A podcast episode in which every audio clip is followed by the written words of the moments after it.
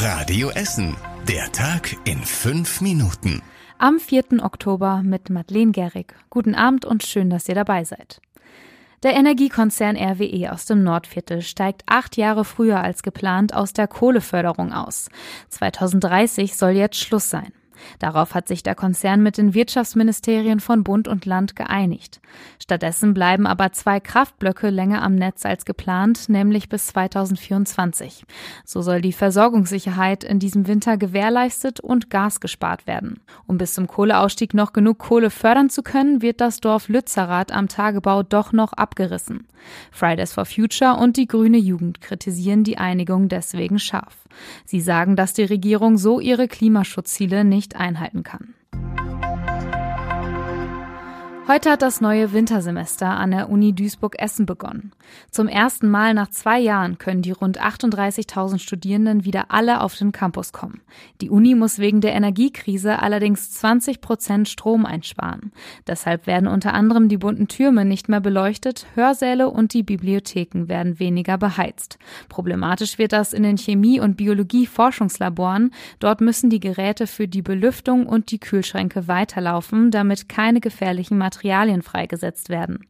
Wo noch wie gespart wird an der Uni, hört ihr im Interview auf radioessen.de. Die Feuerwehr musste in der Nacht einen größeren Brand auf einem Feld in Bedingrade löschen. Direkt hinter einem Reiterhof in der Straße im Fahrtloh haben mehrere Strohballen gebrannt. Insgesamt stand eine Fläche von 200 Quadratmetern in Flammen. Als die Feuerwehrleute am Feld ankamen, drohte das Feuer bereits auf mehrere Bäume überzugreifen. Das konnte die Feuerwehr noch verhindern. Sie musste aber mehrere hundert Meter Schläuche verlegen, um an genügend Löschwasser zu kommen. Der Einsatz dauerte sechs Stunden. Wie es zu dem Feuer kommen konnte, ermittelt jetzt die Polizei. Seit heute sind Mitarbeiter der Stadtwerke bei uns in Essen unterwegs, um die Gaszähler abzulesen. Bis Ende des Jahres sollen sie die Gaszähler in der Stadt ablesen, auch von denen, die nicht Kunden bei den Stadtwerken sind. So wollen die Stadtwerke die Gasabrechnung trotz stark gestiegener Energiepreise so genau wie möglich machen. Bei einigen Haushalten kommen die Ableser in diesem Jahr deswegen schon zum zweiten Mal. Die Ableser sind von den Stadtwerken und anderen beauftragten Unternehmen. Sie können sich alle ausweisen und machen von den Gaszählern auch Fotos. Zwischen Kettwig und Heiligenhaus sind heute die Vorbereitungen für eine große neue Baustelle gestartet.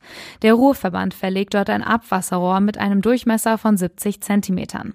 Dadurch soll in Zukunft Abwasser aus Teilen der Städte Felbert und Heiligenhaus zur Kläranlage nach Kettwig fließen.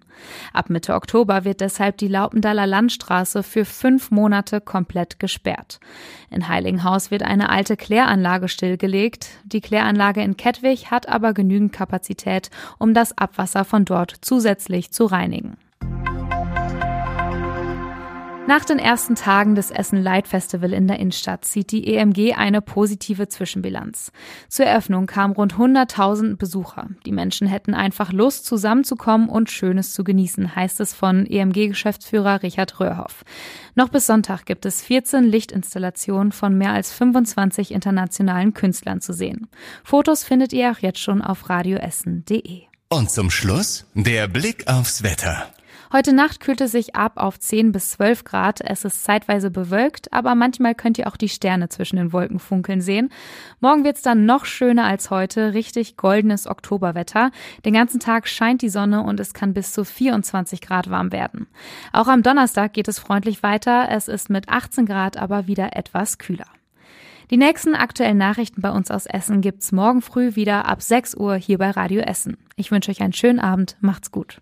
Das war der Tag in fünf Minuten. Diesen und alle weiteren Radio Essen Podcasts findet ihr auf radioessen.de und überall da, wo es Podcasts gibt.